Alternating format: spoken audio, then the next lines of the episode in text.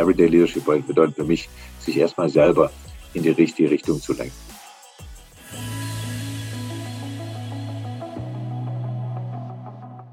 Hallo und herzlich willkommen bei Everyday Leadership, dem Live- und Leadership-Video-Podcast der DFB Akademie. Mein Name ist Thorsten Hermes und ich unterhalte mich für Sie mit Menschen. Und wir werden sprechen über Verantwortung, über Wertschätzung, über Vertrauen. Wir sprechen über Führung. Und dabei möchte ich mehr erfahren über Höhepunkte, die großen lauten Momente, aber auch die kleinen leisen, in denen es vielleicht auch mal nicht so rund läuft. Und damit zu unserem heutigen Gast. Und der gehört zu den beliebtesten Deutschen und respektiertesten Fußballtrainern der Welt. Mit den Borussen aus Dortmund wurde er deutscher Meister, DFB-Pokalsieger und 2019 setzte er sich und seinem Team, dem legendären FC Liverpool, auch noch die europäische Krone auf und gewann die Champions League. Aber damit nicht genug. Man kürte ihn zum weltbesten Trainer und mittlerweile werden schon Artikel in Führungsmagazinen über ihn geschrieben, die erklären sollen, was ihn so sympathisch und zeitgleich so erfolgreich macht. Und natürlich hat man ihn auch schon mal gefragt, ob er das Geheimnis seines Erfolges nicht mal in einem Buch zusammenschreiben will. Seine Antwort, ich wüsste gar nicht, was ich da reinschreiben soll. Und da haben wir uns gedacht, wir laden ihn ein und fragen ihn einfach. Und hier ist er, der Pöhler von der Enfield Road. Herzlich willkommen, Jürgen Klopp. Hallo und guten Morgen. Moin. Ja, ich hoffe, es geht gut. Es geht sehr gut. Wie fanden Sie äh, meine Bezeichnung der Pöhler von der Enfield Road? Ich habe da ein bisschen drüber nachgedacht, von The Normal One über äh, Brillenträger 2008. Wie finden Sie es? ja, das ist auch gut. Pöhler ist ja ein großartiges Fußballwort, habe ich schon immer geliebt. Ähm, und dementsprechend, Sie haben bei der Einladung vergessen, leider, ähm, nicht, dass ich auf meine Erfolge so wahnsinnig stolz wäre, aber wir sind mit Mainz zu 5 aufgestiegen das war auch war sehr, sehr wichtig und ganz, ganz groß. Habe heute Morgen gerade erst mit Dimo Wache, meinem damaligen Torhüter und Kapitän, telefoniert. Also deshalb sollte das nicht unter den Tisch fallen. Gut, dass Sie nochmal darauf hingewiesen haben. Dank. danke, danke sehr. Dankeschön. Was halten Sie davon, bevor wir über England sprechen? Sprechen wir doch erstmal über Deutschland. Sprechen wir kurz mal über die BVB. Denn dort waren Sie kürzlich in einer Videokonferenz mit Ihrer Mannschaft, die Sie 2011 zur deutschen Meisterschaft geführt haben. Wie war das für Sie, Ihr Team nach so langer Zeit, wenn auch nur virtuell, mal wieder zu treffen? Wunderschön. Das letzte Mal hat es stattgefunden, als Roman Weidenfeller sein Abschiedsspiel gegeben hat. Das war auch eine großartige Aktion. Es ist einfach eine, wir haben eine ganz, ganz tolle Beziehung damals gehabt und haben die über die Jahre auch aufrechterhalten. Ich habe jetzt natürlich nicht nur mit allen regelmäßig Kontakt, aber mit ganz vielen. Und wenn man sich trifft, dann ist das äh, immer schön. Das wollten wir damals ja, war das auch der Plan der ganzen Geschichte. Das haben wir uns ja vorgenommen.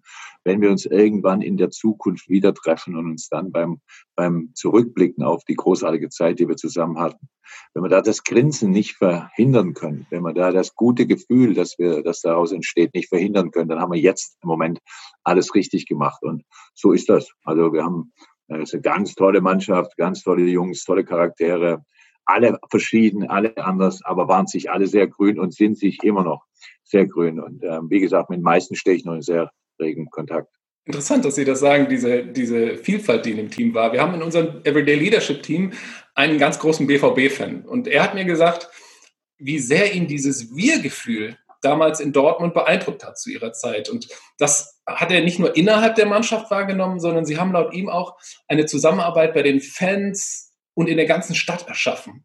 Wenn Sie da heute mit ein paar Jahren Abstand drauf zurückschauen, was sind so die Zutaten für ein solches Wir-Gefühl und was haben Sie damals als Trainer dazu beitragen können? Ja, zunächst mal zum Wir-Gefühl, das ist, äh, impliziert schon das Wort, dass, äh, da gehören mehrere dazu.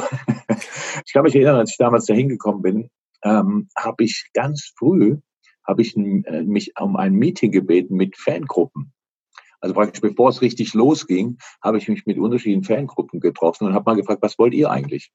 So, ich kann nicht sagen, was ich will und ich kann nicht sagen, was wir brauchen, aber zuallererst mal würde ich gerne wissen, was ihr eigentlich wollt.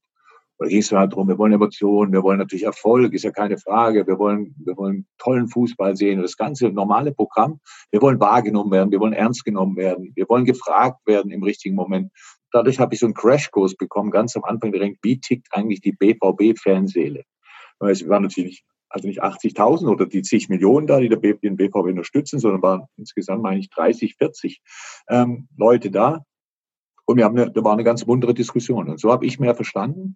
Und daraus ist dann ganz viel ähm, entstanden. Und ähm, war für mich ganz wichtig, weil, wie gesagt, ich kam aus Mainz, war die letzten, davor die 18 Jahre von in Mainz, was ein wundervoller Verein ist, aber natürlich nicht. Das ist die Mannschaft, mit der Sie auch aufgestiegen sind, ne? wenn ich kurz fragen darf. genau, wichtig, wichtig. Ähm, und da haben wir die natürlich, äh, also da ist, wie gesagt, nicht der Nabel der Fußballwelt. Ich habe dich als den allwissenden äh, Fußballmenschen wahrgenommen und dachte so, ich gehe mal hin und, und drücke da mal den meinen Stempel auf, sondern ich glaube, um zu wissen, was man tun muss, hilft schon zu wissen, was die Leute erwarten.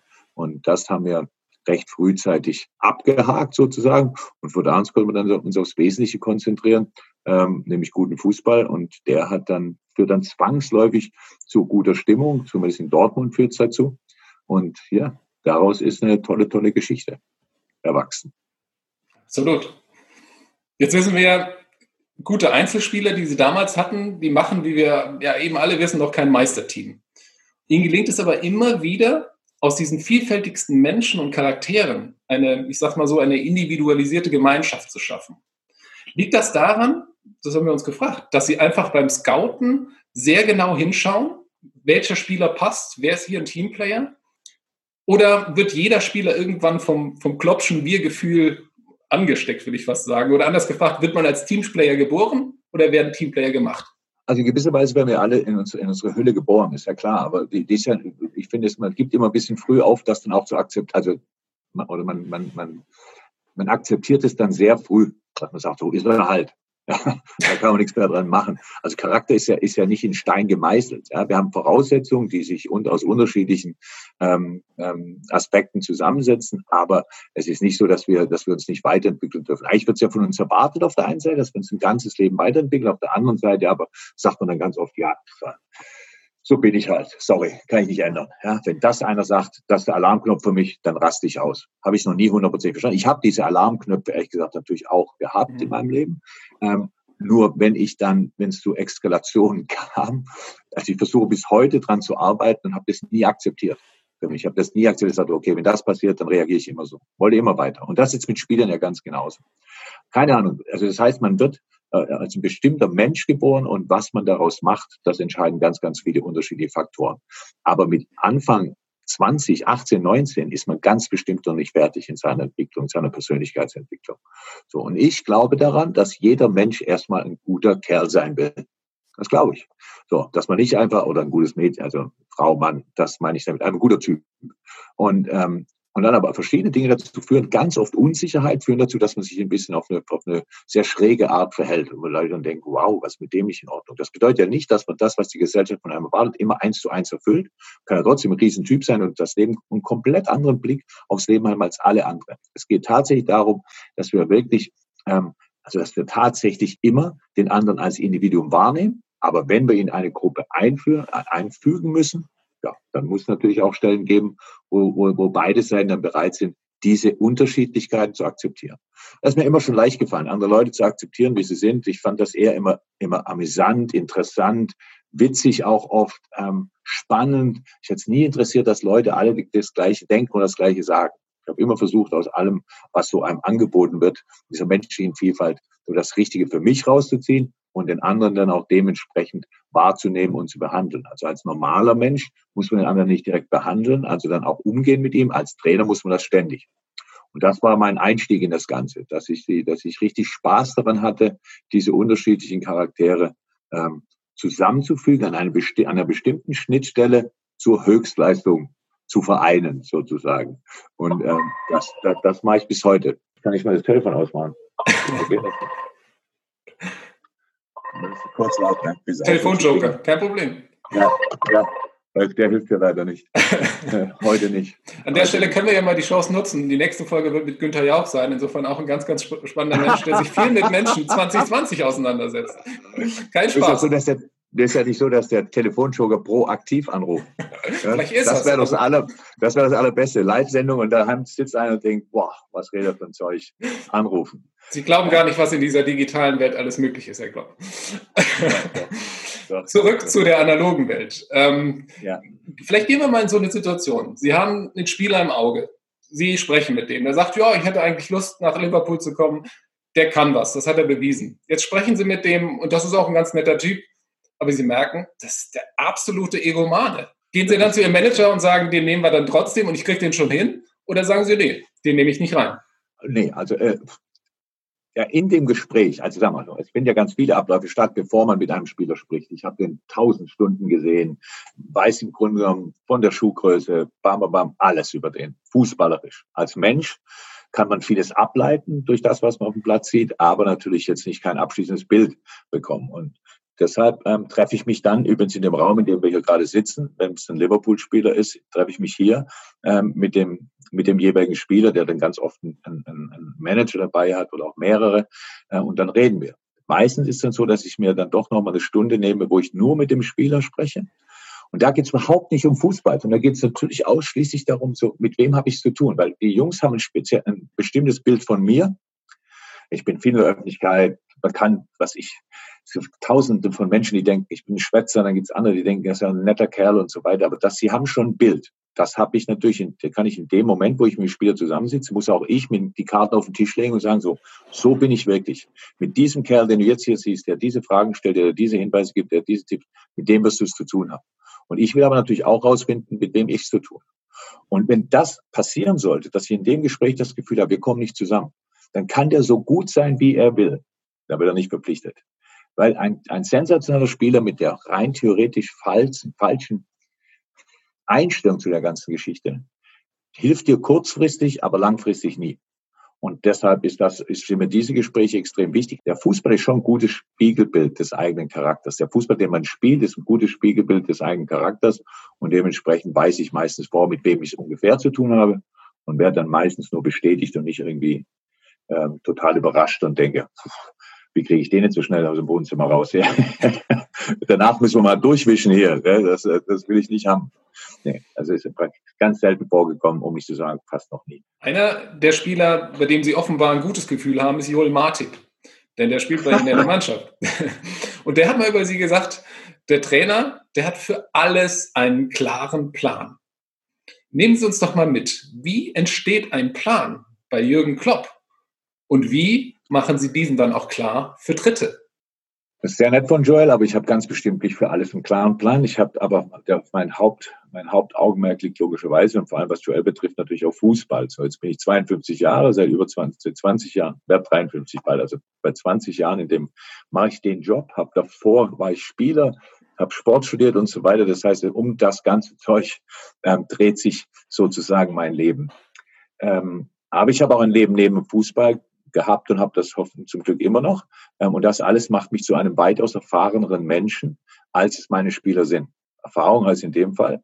Ich habe das, was die Spieler durchmachen, in, ja, in ähnlicher Form auch schon durchgemacht. Ähm, und deshalb kann ich natürlich Ratschläge geben. Mein Alltag ist meine Vorbereitung auf all die Situationen, die mir, die mir dann im Tag, über den Tag begegnen. So, ich denke viel über die Spieler nach, viel über Fußball nach, aber viel über die Menschen hinter den Spielern logischerweise, weil ich meine ganz eigenen Probleme hatte oder habe und das bereitet mich vor auf diese Dinge. Und ich war schon immer ein strukturierter Mensch. Ich bin früher aufsteher, schon immer, ich habe viel Zeit über den Tag, also ähm, ich glaube, länger als sechs Stunden kann mich gar nicht erinnern, dass ich jemals geschlafen hätte, das ist meistens eher weniger. Ähm, und das heißt, ich habe echt einen langen Tag und da kann ich viel nachdenken und das mache ich. Und dann bin ich was für die Spieler so wirken, als hätte ich für alles einen Plan. Das habe ich wahrscheinlich nicht, aber ich bin auf vieles vorbereitet, ohne mich darauf vorzubereiten, falls das irgendwie Sinn ergibt. Äh, weil ich nämlich glaube, dass die, also das Führen von Menschen ganz wichtig ist, dass es natürlich stattfindet. Das heißt, es hilft ja gar nichts, als eine Entscheidung zu treffen für andere Menschen und nichts anderes ist führen ja, dass ich Entscheidungen treffe für andere Menschen. Also für mich selber zuallererst mal, aber dann eben auch für andere Menschen. Und die muss im Idealfall immer für alle gut sein. Das geht aber nur ganz selten. Dann sollte sie für die Mehrheit gut sein. Was nie passieren darf, was nie passieren darf, ist, dass sie nur für mich gut ist. Weil das hilft gar nicht. Ähm, und dann, danach suche ich auch nicht. Sie muss auch nicht perfekt sein. Das ist auch ein ganz wichtiger Aspekt von Führen. Dass man einfach nicht von sich erwartet, dass eine Entscheidung perfekt sein muss, weil dann ist das, die Messlatte so hoch, über die kommt man ganz selten drüber. Man muss einen bestimmten, nach einem bestimmten Denkprozess, muss man sich selber die Chance geben, zu jetzt muss, muss ich den, den Knopf drücken, jetzt muss ich die Entscheidung fällen. Und das fällt vielen Menschen schwer, weil selbst in diesem Moment es ja immer noch mögliche Alternativen gibt ich könnte noch das machen oder das machen. Und das, für, für, weiß gar nicht, ob das Mut ist, ist einmal eine Bereitschaft ähm, dazu, selber zu akzeptieren, dass die Entscheidung möglicherweise nicht perfekt war, aber weil sie eben wohl durchdacht war, die beste war, die man treffen konnte. Und deshalb war es die richtige. Und damit muss man dann eben auch umgehen und im schlechtesten Fall dann eben auch den Kopf dafür hinhalten. Und solange man nicht über Leben und Tod entscheidet, und da gibt es glücklicherweise nur ganz wenige Menschen, die das tun, bricht dann bei einer falschen Entscheidung danach auch nicht die Welt zusammen, sondern es war einfach ähm, das Richtige in dem Moment. Und die Zeit hat gezeigt, das war nicht perfekt. Und das passiert ständig. Win-Win-Win-Situation, wie man so schön sagt. Wenn Sie es ja. mir erlauben, ähm, der Vergleich, kürzlich war Margot Käßmann hier bei Everyday Leadership zu Gast und sie hat das Gleiche gesagt. Sie hat auch gesagt, einfach die Haltung haben und eine Entscheidung zu treffen auf die Gefahr hin, dass es eine falsche sein könnte. Wir, wir gehören beide im gleichen Verein an, ne? Darauf wollte ich hinaus, weil Sie auch mal gesagt haben, der Glaube spielt für Sie eine große Richtung. Insofern vielleicht doch ganz gut, mit dem Herrn da oben äh, einen guten Draht zu haben. Ja, wir haben alle den gleichen Draht, glücklicherweise. Ähm, wir erkennen ihn euch alle in gleichem Maße. Das ist aber komplett in Ordnung. Ähm, er, ist, er ist geduldig genug, um mit uns, mit uns umzugehen. Da bin ich mir ganz sicher. Herr Klopp, Sie sind zweifelsfrei ein Gewinnertyp, wenn ich Sie so nennen darf. das ist witzig. Wieso? Ich habe sechs Finals in Folge verloren, bis ich das endlich. Da will ich, da will, das war ja nur mein netter Versuch, das einzuleiten, weil ich will mit Ihnen natürlich auch über den Umgang mit Krisen sprechen. Denn auch an Ihnen geht dieser, dieser Dualismus des Lebens eben nicht vorbei. Sie sagen es selbst, Sie haben sportliche Niederlagen erlebt, ähm, aber Sie sind immer wieder aufgestanden und sind immer wieder zurückgekommen. Die aktuelle Situation, wo wir gerade darüber sprechen, einen Plan haben oder nicht, das ist für uns alle doch was Neues. Und dadurch ergeben sich eben auch viele Unsicherheiten, weil man eben nicht, nicht weit voraus, voraussehen kann. Die englische Meisterschaft war und ist für Sie in greifbarer Nähe. Wie schaffen Sie es in solchen Zeiten, nicht mit dem Schicksal zu hadern, ähm, wie, wenn Sie keinen Plan machen können? Und wie geben Sie Ihrem Team die Kraft und die Richtung in those times of uncertainty? Na, erstmal bin ich tatsächlich, dass es schlimmere Dinge im Leben gibt, als nicht Meister zu werden. Das ist ja Nummer eins. Also ich meine, es ist um uns herum haben ganz viele Menschen ganz große Probleme. Ähm, es, es, es, sterben Menschen. Das passiert zwar immer, aber im Moment aufgrund einer, eine, eines Virus, den wir alle, den wir alle nicht kannten und auf dem niemand vorbereitet sein konnte. So, also es wäre, also ich wünsche den Menschen, dass niemand von sich erwartet, für diese Situation, wie sie aktuell ist, einen Plan gehabt zu haben, weil also nochmal, wir können nicht alles vorbereiten. Ne? So, wir müssen auch ganz oft reagieren. Das ist übrigens der, das ist übrigens der größte Teil meines Lebens, reagieren auf Dinge, mit denen ich nicht gerechnet habe. Also wenn ich mal kurz das Gefühl habe, es perfekt. 4-0 Führung, alles läuft, Top-Mannschaft, alle fit, verletzen sich zwei Spieler. Das ist 100 das ist, das ist in meinem Leben schon zigmal passiert. Also nicht, dass ich 4-0 geführt habe, aber dass dann sich in einem sehr guten Moment was sehr, sehr Schlechtes passiert. So. Also, ich, um ganz ehrlich zu sein, ist die, die Situation, als wir in den, in den Lockdown ähm, geschickt wurden und das Ganze an, angefangen haben zu verstehen, ähm, da war Fußball gar nicht in meinem, in meinem Kopf. Da war es einfach, okay, wir müssen, jetzt müssen wir da durch und wir müssen gucken, dass wir, dass wir schnell einen Impfstoff finden, dass wir schnell Medizin dafür finden, dass wir den Leuten einfach helfen. Jeder verhält sich verdammt doch mal so, damit man niemanden in Gefahr bringt. Aber, und dann sind wir alle Menschen. Das ist die Allgemeinsituation. Aber dann kommt die persönliche Situation. Die persönliche Situation war natürlich, neben, dass mir privat super geht, war es auch so, dass der, der Fußball natürlich dann auch Tage später wieder hochkam. Da kam Diskussionen auf, dass Menschen die Saison für null und nichtig erklären wollten. Und du denkst, hä? Wie null und nichtig? Wir haben 76 Prozent der Saison gespielt und die wollen das Ding einfach löschen. So, das wäre etwas gewesen, wo ich, wo ganz normal menschlich, das hätte ich als, würde ich als ungerecht empfinden, für mich persönlich, dass man einfach sagt, das ist, hat nicht stattgefunden. Ja, wir nehmen die Saison vom Vorjahr und so weiter. Ähm, das hätte ich als ungerecht. Und damit würde ich auch straucheln. Es ist ja nicht so, dass ich mit nichts strauchle, dass ich mit allem einfach drüber hinweggehe. Wenn, wenn dir nichts, wenn du über alles einfach so hinweggehst, ist ja auch nichts wirklich wichtig. Ja, also wenn du über alles weg, wenn so eine Einstellung ist, interessiert mich nicht, habe ich nichts mit, mit zu tun, dann, sind, dann hast du leider auch das Problem, dass die andere Dinge nicht wirklich wichtig sind. So in dem Fall war es also, das war mein Worst-Case-Szenario. Irgendjemand möchte das machen und möchte für null und nichtig erklären. Nil and void. Für mich das Unwort des Jahres. Ja, das war, oder die Unworte des Jahres, weil das ist nämlich genau das, hätte, wäre, hätte dann passiert, oder wäre dann passiert. Helfen Sie kurz den so. Zuschauern, die das noch nicht gehört haben, was verbirgt sich dahinter? Nur noch nichtig. Nil Void heißt nur noch nichtig erklären, einfach buff, die Saison hat nicht stattgefunden. Eine Saison, in der meine Mannschaft, ich weiß nicht, wie viele Spiele gewonnen. Es gibt, seit dem zweiten Spieltag war Liverpool Tabellenführer. Wir sind in jeder Formtable, die es immer so gibt, für fünf Spieltage waren wir Erster. In der Heimtabelle sind wir Erster, Auswärtstabelle sind wir Erster. Das ist eine Saison, in der man Meister werden sollte. Und dann kommt jemand an und sagt, bah, vergessen wir einfach, gibt wichtige Dinge. Es gibt wichtige Dinge. Das heißt nur nicht, dass die weniger wichtigen Dinge gar keine Wichtigkeit haben. Das ist einfach das Thema. Das wird missverstanden. Das wichtigste Moment ist der Umgang mit dieser Krise. Daneben gibt es ganz viele Dinge, die uns alle persönlich beschäftigen, die auch wichtig sind, die wir nur im Moment vielleicht nicht zu unserer Zufriedenheit lösen können, sondern erst wieder einem gewissen, ab einem Augenblick, wo es wieder erlaubt ist, sich darauf, damit wirklich auseinanderzusetzen. Und das, das tun wir gerade. Deshalb versuchen wir auch vorzubereiten, dass wir jetzt wieder trainieren können. Es, dann kommen Diskussionen auf. Wie kann man über Fußball nachdenken, Momenten, wo da draußen Menschen sterben? Das macht niemand. Aber wie jedes andere, wie jedes andere Geschäft, jeder andere Geschäftszweig, jeder andere Lebensbereich, müssen wir die Zeit danach vorbereiten, weil die wird natürlich kommen. Und beim Fußball heißt das, dass wir irgendwann anfangen zu trainieren, damit alle sicher sind, werden Maßnahmen getroffen, die einzigartig sind. Wie es in Deutschland getroffen wurde, werden es jetzt in Englisch getroffen. Die Trainingszentren der englischen Profivereine werden die sichersten Orte sein überhaupt. Da kann sich keiner anstecken. So, dann gehen die nach Hause, verhalten sich, wie sie sich bisher verhalten haben, sind in Quarantäne oder Quarantäne ähnlichen Situationen. So, das sollte also möglich sein. So, damit beschäftigen wir uns natürlich auch. Aber nochmal zurück zu dem Anfang der ganzen Geschichte, als wir, äh, als wir davon erfahren haben, geht es einfach nur darum, dass man, dass man wirklich die Dinge richtig einschätzt und richtig einschätzen heißt, im Moment Nummer eins, Umgang und äh, Umgang mit der Corona-Krise, Lösung finden und dann ab einem gewissen Zeitpunkt sich mit der Zukunft beschäftigen. Und das, das tun wir im Moment. Dirk Nowitzki hat mir mal erzählt, dass sich in den letzten Jahren die Atmosphäre in der Basketballkabine bei ihm total verändert hat. Früher hätte man irgendwie miteinander abgeklatscht und gefeiert und heute, wenn die Leute teilweise nur da sitzen und erstmal, wenn sie in die Kabine kommen, ihr Handy anmachen. Sie haben sich, wenn ich das richtig gelesen habe, bewusst gegen alle sozialen Medien entschieden. Was hat Sie dazu bewogen? Und für mich natürlich ganz spannend, wie regeln Sie diesen Faktor Smartphone in der Kabine des FC Liverpool?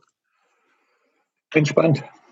Es ist ja so, dass ich, ähm, also es gibt Bereiche, da gibt es kein Smartphone, das ist nicht erlaubt und so weiter. Die sind alle, das ist, basiert alles auf gesundem Menschenbestand. So, aber wenn ich jetzt eine, eine, eine Smartphone-Polizei einstellen würde, die sobald die Jungs in die Kabine gehen und dann einfach wupp, Handy hoch und reingucken und lesen und machen und tun, ja, ich verstehe auch nicht genau, um was, welche Informationen man da direkt sich holen könnte, aber es ist auch nicht wichtig. Es ist, man merkt ganz schnell, als mein Vater angefangen hat, mir zu sagen, die Musik, die ich höre, was ist denn das für ein Katzengejammer? Also das kann ich mir nicht hören. Das ist mir jetzt zu laut, das ist zu doof und so weiter. So, ich bin noch nicht so alt oder fühle mich zumindest nicht so alt, dass ich jetzt den Jungs irgendwie Musik vorschreiben muss und sage, ähm, also wenn ihr keinen deutschen Schlag in der Kabine hört, dann, ähm, dann komme ich ja nicht mehr rein. Wir müssen akzeptieren, dass die nächste Generation andere Dinge macht. Unsere Kinder, also meine Enkelkinder und ihre Kinder wahrscheinlich werden in der Schule mit iPads, mit Computern aufgezogen. Unser EDV-Unterricht damals, wie der aussah, wir haben noch, wir haben noch eigene Programme schreiben müssen. Wir haben Basic und was, was haben wir gelernt und sonst nichts und nicht den Umgang mit einem, mit einem Smart, mit einem, mit einem Tablet oder mit sonst was. So, die, die heutige Generation bereitet sich auf das Leben ihrer Generation vor und nicht auf, muss nicht mit dem umgehen, was wir, was wir noch alles, wo wir mit mir noch umgehen wollen. Und deshalb habe ich damit kein Problem. Ich bin entspannt. So, die Jungs, ich, ich brauche es noch nicht. Die Jungs haben, ähm, aber als ein Beispiel, Alison Becker, der beste Torwart der Welt, kann ich sagen. Ich arbeite ihm zusammen. Ähm, muss jetzt keine große Diskussion aufmachen. Ich weiß, ich spreche mit dem DFB. Also Manuel Neuer, auch top. Ter Stegen, top. Alison Becker ist eine Vollgranate. Einer der besten Torhüter der Welt. Machen wir so. Einen wir uns sitzt, der sitzt, der sitzt zwei Reihen hinter mir im Bus. Wir fahren auf dem Weg, als ich jung, als junger Trainer war bei mir im, im, im, im, in der, äh, auf dem Weg zum Spiel Handyverbot, Musik, genau die Musik, die wir immer hören, bam, bam, bam und so weiter. Jetzt sitzt alles im Backend und telefoniert bei jedem, jedes Spiel, wo wir hinfahren, die letzten 20 Minuten, 30 Minuten mit seiner zweijährigen Tochter. FaceTime und spricht Portugiesisch sehr laut und wie, wenn man mit einem kleinen Kind spricht, da ja, ja. Und alle im Bus, wieder am Kopfhörer drin, aber ich höre es jedes Mal. Und vor ein paar Jahren hätte ich noch gedacht, immer, Ali, du hast die ganze Woche Zeit, mit einer Kleinen zu sprechen. Musst du auf dem Weg zum Spiel auch noch mit ihr sprechen? Heute finde ich süß. Guck mal, da kümmert sich darum, ist und, und ist gut für die Kleinen, ist gut für ihn. So alles in Ordnung. Das, was Sie sagen, spricht für Ihre Empathie und spricht dafür, dass Sie den Menschen, mit dem Sie zusammenarbeiten, sehen. Jetzt haben Sie als Trainer aber dennoch die Aufgabe, ein, ein Wir-Gefühl zu erzeugen, über das wir schon gesprochen haben. Und Wenn jetzt Ihr Torwart in diesem Moment ein wunderbares Wir-Gefühl mit einem anderen Menschen außerhalb des Teams hat und der Abwehrspieler genauso und der, der Mittelfeldspieler auch, besteht dann nicht dann die Gefahr, dass alle individuell ein Wir-Gefühl mit irgendwem haben, aber das Team in den Hintergrund gerückt? Einer meiner Leitsätze ist, lieber elf Menschen machen das Gleiche falsch, als jeder macht, was er will. So, das ist immer noch eine größere Chance, mit einem komplett falschen Plan, wenn du ihm folgst, kannst du ein Spiel gewinnen. Wenn jeder macht, was er will, no chance. So, und, das, und darauf sich einzulassen. So, ab einem gewissen Moment. Ich bin ein wirklich, klingt komisch, wenn ich sage, ich bin auch gerne ein netter Kerl. Ich habe damit überhaupt kein Problem. Aber ich sage auch ganz klar, was passiert. Und es, es gibt auch, es gibt tausend Momente am Tag, da gibt es überhaupt keine Diskussion. Ich liebe Demokratie und im Fußball kann man sie nur ganz selten anwenden. Dass ich jetzt irgendwie frage, was meinst ihr dazu? Wenn ich die Jungs frage, was sie, ähm, was sie haben möchten, dann mache ich das nur in Momenten, wo links und rechts beides okay ist. Und mir egal. Dann frage ich, dann gehen wir links, wenn Sie wollen, oder rechts. In allen anderen Momenten sage ich links oder rechts. Und alles andere ist klar. Und das heißt, und Sie müssen mir auf diesem Weg folgen. Nochmal. Dafür halte ich komplett den Schädel hin. Und es fällt mir, könnte mir nichts leichter fallen, als dafür den Kopf hinzuhalten. So für Sie. Weil ich, mein, mein, meine, ich kann nur einen Plan entwickeln, ich kann eine Taktik machen, ich kann eine Aufstellung machen, ich kann das Training anbieten. In dem Moment, wo es wirklich um die Wurst geht, auf dem Platz, möchte ich, dass die Jungs sich frei fühlen, die ganzen Dinge, die wir erarbeitet haben, auch anzuwenden. Wenn die nicht funktionieren oder ich nicht überzeugend genug war, in meiner Ansprache ihnen klar zu machen, dass sie es eben machen sollen, da habe ich natürlich einen riesen Anteil daran, dass es nicht funktioniert. Und das habe ich schon immer so empfunden. Für eine Niederlage fühle ich mich zu 100 Prozent verantwortlich. Für einen Sieg, schön, dass ich dabei war. So. Das ist, aus dem Denken kam ich noch nie raus. Das schmälert nicht die, die, die, den Spaß beim Feiern, wenn man was gewonnen hat, muss man keine Sorgen machen. Aber das, da steckt die Verantwortung drin. Ich möchte ganz klar sein in dem, was ich den Jungs als, als, ähm, als Auftrag oder als, als, als Hilfestellung mitgebe. Und wenn ich sehe, sie machen es nicht, denke ich immer zuerst, dann war meine Message nicht klar genug und nicht, der ist ein bisschen doof, um mich zu verstehen. Mhm. So. Und deshalb ähm, ist das ganz wichtig für jemand, der eine Gruppe anführt. Wenn du möchtest, dass wir folgen, musst du für die Folgen auch verantwortlich, verantwortlich sein. Im Jahr 2001, gucken wir mal noch mal kurz zurück, haben Sie damals den FSV Mainz übernommen, Ihren ersten Profiklub als Trainer. Sie waren damals 33 Jahre alt also im besten Fußballeralter eigentlich, aber ihre Trainer, Kollegen in der ersten und zweiten Liga, die waren im Schnitt doch deutlich älter als sie. Gab es damals auch Menschen, die aufgrund ihres Alter oder der noch zu entwickelten Erfahrung auch gezweifelt haben an ihnen? Und welchen Rat haben Sie vielleicht für junge LeaderInnen, wie man eine solche Führungsaufgabe angehen sollte? Ratschläge, weiß ich nicht. Wir, ich, das war damals wirklich so, die Geschichte wird man die meisten wahrscheinlich kennen. Ich habe am Sonntag relativ schlecht gespielt gegen Kräuter Fürth, bin ausgewechselt worden von Eckhard Grauzun. Und am Montag wurde ich Trainer und am Dienstag, glaube ich, haben wir die erste Einheit gehabt und am Mittwochabend haben wir gegen MSV Duisburg gespielt. Also mit dem, was mir damals durch den Kopf gegangen wäre, da irgendwelche Ratschläge draus abzuleiten für andere Leute, das, das wäre, glaube ich, nicht wirklich sinnführend. Aber was ich mir, was ich, ich habe damals wie heute keinen wirklichen Druck verspürt, weil ich nicht mehr tun kann, als mein Bestes geben. Und das habe ich getan, äh, habe versucht, den Spielern Hilfestellen zu geben und das hat einigermaßen gut funktioniert, habe dabei darauf zurückgegriffen, auf mein Gedächtnis sozusagen, was hat Wolfgang Frank gemacht in einer ähnlichen Situation, was hätte er mit uns gemacht in der Situation, was hätte er im Training gemacht? Und habe dann meine, meine Ansprache, die ich gehalten habe an die Mannschaft, so ja, sagen mein Herz auf der Zunge getragen. Sagen wir so. Quatschen konnte ich auch damals schon. Das war jetzt auch nicht mein Problem und ähm, das kann mir jetzt auch niemand raten. Ähm, reden sollte dir leicht fallen oder sowas. Ich weiß nicht, ob das äh, als, als Führungspersönlichkeit sollte man sich unter Menschen durchaus wohlfühlen. Also wenn man als Führungspersönlichkeit eher sich gerne zurückzieht und, ähm, und dann ja die Menschen immer zu einem kommen müssen, um was zu erfragen, hilft, glaube ich, nicht. Aber möglicherweise geht das natürlich auch und ich weiß noch nichts drüber. Ähm, aber Offenheit, also Empathie, haben Sie vorhin mal erwähnt, das ist unabdingbar, würde ich sagen, das war schon, das hatte ich schon immer, weil ich Menschen einfach mag weil sie mich interessieren. Ähm, und deshalb ist mir das jetzt nicht so schwer gefallen. Und wir haben einfach eine gute Zeit zusammen gehabt und wussten auch, haben aus einer, aus einer Notsituation heraus das Allerbeste gemacht und ja, sind daraus, sind Freunde bis heute. Ähm, viele von uns würden wahrscheinlich sagen, es war die beste Zeit unseres Lebens, weil wir das Ganze auch noch nahezu unter Ausschluss der Öffentlichkeit machen durften. Zweite Liga in Deutschland damals. Das hätte kein Mensch interessiert. Nur wir hatten damals ähm, eine schwierige Situation. Für den Rest war es völlig uninteressant. Und dementsprechend hat und haben mich diese Krisensituation, die wir damals so hatten, und davon gab es ja etliche, in Mainz vor allem, ähm, ähm, die haben, das sind die Erfahrungswerte, die man mitnimmt und die einem einen stärkeren und besseren Menschen aus einem machen. Und stärkerer und besserer Mensch wird automatisch natürlich auch ein besserer Trainer oder was er auch immer im Leben macht, ähm, kann auch da ähm, diese Erfahrung nutzen.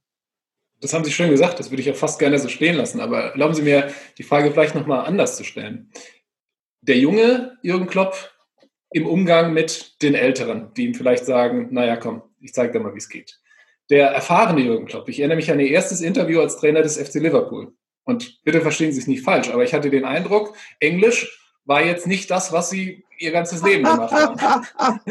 Trotzdem, Sie haben da gesessen, haben gesagt, the situation is not so good, but I think it's not so difficult to, to do it.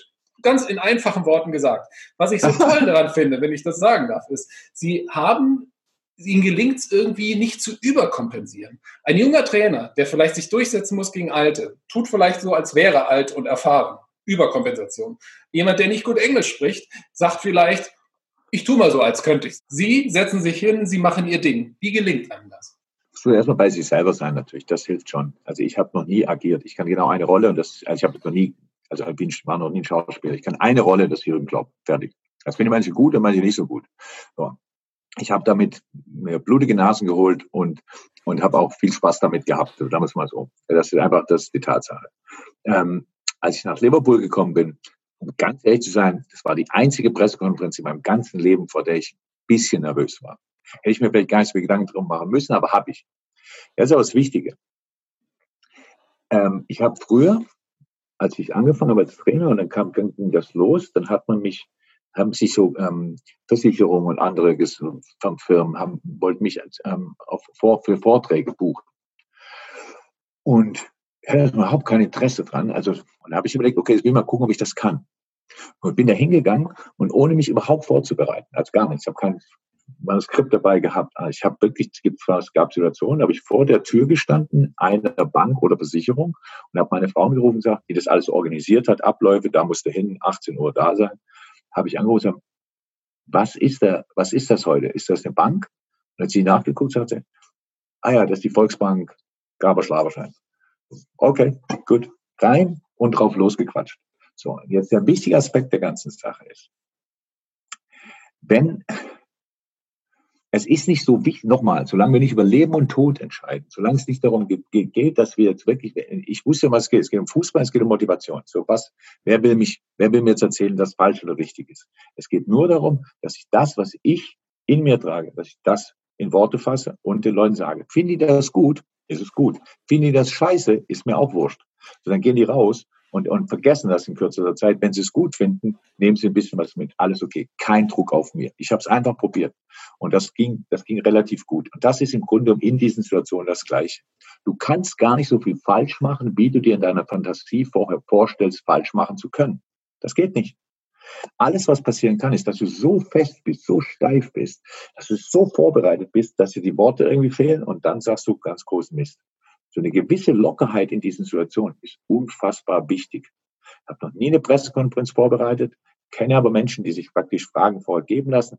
Wenn ich das an der Stelle sagen darf, wir praktizieren das, was Sie gerade sagen, auch. Weil wir haben uns auch vorher nicht abgesprochen, das Gespräch ist spontan. Insofern, ich kann bezeugen, dass das, was Jürgen Klopp uns da gerade erzählt, auch stimmt. ja, ich lese total gerne Interviews und habe gerade auch eins gelesen und ich wahrscheinlich ist er auch so schlau und so belesen von Arrigo Sacchi, ach Gott im Himmel, was ein Trainer. Ähm, aber äh, da werden ständig Philosophen ähm, zitiert. Und, und ich kann, also ich habe viel gelesen in meinem Leben, aber ich kann keinen Philosophen aus der Hüfte zitieren. Dabei hat immer gesagt und ein großer, das, das hat gesagt. So. Und ich finde das komplett spannend und interessant. Ich finde nur, dass wenn du dich darauf vorbereitest auf ein Gespräch, dann geht die Natürlichkeit verloren. So, das heißt einfach, ich bin vorbereitet. Und dieses Gespräch können jeder, der die gleichen Quellen hat, können das gleiche Gespräch führen. Das, das ist nicht die Natur, das ist für mich erfüllt es nicht ähm, die Gesetze eines Gesprächs. Also beide Menschen vorbereitet. Sie haben die Fragen auswendig gelernt, ich die Antworten auswendig gelernt. Macht ja keinen Sinn. So, es geht ja wirklich darum, dass was habe ich wirklich zu sagen oder was möchte der Gegenüber wirklich wissen. Das ist ein Gespräch für mich. Und im Grunde genommen sind alle Dinge, die ich mache, ob das eine Pressekonferenz ist, ob das eine Sitzung mit meinen Spielern ist, sind Gespräche. Ich weiß vorher nicht wirklich, was die Jungs wissen möchten, aber die Woche über finde ich heraus, oder die drei, vier Tage vor dem Spiel finde ich heraus, was die Spieler wissen müssen. Und dann rede ich darüber und nicht darüber, was man generell vor einem Spiel sagt, in dem es um alles geht. Ich habe keine Ahnung, was in der Woche vor dem Spiel, in dem es um alles geht, was da passiert ist. Und ich kann das eigentlich einfach ignorieren. Und deshalb ist mein ganzes Leben, mein ganzer Alltag ist Vorbereitung auf diese Dinge. Wie auf eine Pressekonferenz vor Liverpool oder eine Pressekonferenz beim Borussia Dortmund oder eine Spielersitzung mit meinen Jungs vor dem Champions League Finale. Wo man natürlich schon das, den Anspruch hat, dann heute wäre es ganz cool, wenn ich ausnahmsweise genau das Richtige sagen könnte. ich möchte noch eine Sache von Ihnen wissen und würde gerne noch ein letztes Mal auf den perfekten Planer Jürgen Klopp zurückkommen. In einem Interview haben Sie kürzlich mal gesagt, dass Sie sich zum Ziel gesetzt haben, mit 80 oder 90 auf möglichst viele schöne Momente in Ihrem Leben zurückblicken zu wollen. Beruflich, fußballerisch haben Sie ja schon einiges dafür getan. Aber haben Sie für all das drumherum eigentlich auch einen Plan? Verraten Sie uns doch mal, welchen Moment möchte Jürgen aus Stuttgart unbedingt noch in sein Fotoalbum des Lebens einkleben? Jürgen aus Klatten, in Stuttgart geboren. Ja, aber aus Klatten. Ja, wichtig. Kein Problem, macht ja nichts. Also, also ich habe also nicht so wahnsinnig viel darüber nachgedacht, was ich danach so alles machen möchte und was der Mensch hier glaubt, ich hätte. Also ich habe extrem viel Glück gehabt im Leben. Das kann ich sicher nicht anders sagen. Es wäre also ganz cool, wenn sich das noch ein bisschen fortführen könnte. Das heißt, dass wir gesund bleiben. Und das wäre mir sehr, sehr wichtig. Wenn denn unsere Söhne da irgendwann sich mal aufraffen könnten, irgendwelche Enkelkinder zu produzieren, wäre auch nicht so schlecht, weil ich, wir waren sehr junge Eltern. Da wäre es ja ganz cool. Ich, da war ich noch nicht im richtigen Alter, um alles so zu machen, wie ich gerne wollte. 21 waren Sie, wenn ich das sagen darf, ne? Ja, ja. So, jetzt wäre ich schon lange im Alter, wo ich Großvater sein könnte, aber irgendwie sind die alle noch am Probieren und ähm, deswegen, da würde ich schon, hätte ich schon Bock drauf. Das Ganze ein bisschen aus, einer anderen, aus einer anderen Position zu beobachten, auch den Fußball zu. Ich habe da schon Lust drauf, wenn ich nicht mehr aktiv im Fußball bin, mir das Ganze anzugucken. Ich finde das Spiel ja per se schon mal richtig geil. Also dementsprechend werde ich das hier weiter gucken. Ähm, irgendwo an einem schönen Ort in Mainz zu leben und ähm, Freunde zu treffen, viel öfter, als ich das bisher getan habe. Ich habe keine großen Ambitionen. Ähm, ich komme gut klar mit mit mir, komme gut klar mit, mit, meiner, mit meiner Frau und mit, mit, mit meiner Familie, habe viele Freunde, für die ich viel zu wenig Zeit habe. Also das wird, die Zeit füllen danach wird kein Problem. Aber einen klaren Plan dafür habe ich auf gar keinen Fall. Ähm, und im Fußball, ja, darf es ja noch eine Weile gehen. Also im Moment ist ja noch alles, alles, alles frisch, geht ja noch. Corona sei Dank habe ich Laufen wiederentdeckt. Ähm, es gibt ja wirklich nichts Gutes über dieses Drecksvirus zu sagen, aber ähm, ich bin zum Läufer geworden nach 20 Jahren. Ähm, das macht großen Spaß und vielleicht kann ich das ja aufrechterhalten und dann hätte es tatsächlich auch noch für irgendwas Sinn gemacht, ein bisschen zumindest. Herr Klopp, die letzte Frage und die bekommt jeder Gast bei uns gestellt und die geht so.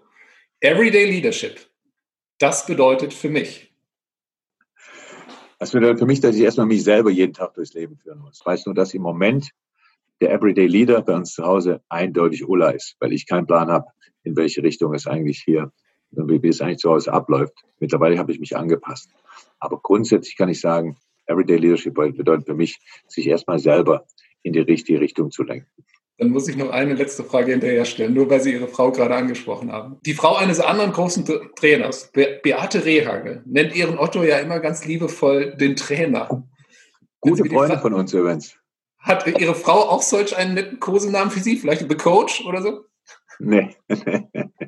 Oder hat mit Fußball, mit Fußball nichts zu tun. Ähm, was ganz schön ist, sie ist Sozialpädagogin und hat ähm, andere Sicht aufs Leben, alles gut. Ähm, nee, ich bin zu Hause unterschiedliche Dinge, die ich jetzt nicht sagen werde, aber wenn, dann auch meistens der Jürgen. Ähm, ich werde auch nicht Papa oder Opa, das haben wir gerne nicht genannt, ähm, finde ich auch irgendwie strange. Ähm, nee. Aber Otto und Beate Rehagel können ja nicht, was ein großartiges Paar. Wir haben sie ein paar Mal getroffen und ähm, man kann sensationell gut Zeit mit ihnen verbringen. Und es ist sehr witzig, ein bisschen skurril, aber auch sehr witzig, dass sie ihn tatsächlich der Trainer nennen. Dann möchte ich trotzdem an der Stelle nochmal ganz, ganz herzlichen Dank auch an Ulla Klopp richten. Richtig aus. Denn über Sie haben Sie mal gesagt, es gibt einen Menschen, der kann alles besser als ich und das ist meine Frau Oma. In diesem Sinne. Ja, das, das stimmt. Kriege ich hier jeden Tag vor Augen geführt. Herr Klopp, ich sage ganz, ganz herzlichen Dank. Das war ein wunderbares Gespräch. Jeder kann sagen, Fußball ist nicht das Wichtigste, aber trotzdem für Sie ist es ein wichtiges Thema und deswegen drücke ich die Daumen, dass die Welt wieder Danke eine sehr. gute wird. Vielen Dank. Alles Gute, ja. Und Ihnen, liebe Zuschauerinnen, liebe Zuschauer, ich hoffe, Sie haben einiges mitgenommen. Es ist, glaube ich, das englische Wörtchen Realness, das heute hier zum Tragen kam. Insofern nehmen Sie das mit, was Jürgen gesagt hat. Finden Sie sich selbst, stehen Sie zu sich selbst und dann wird das auch was mit der Führung.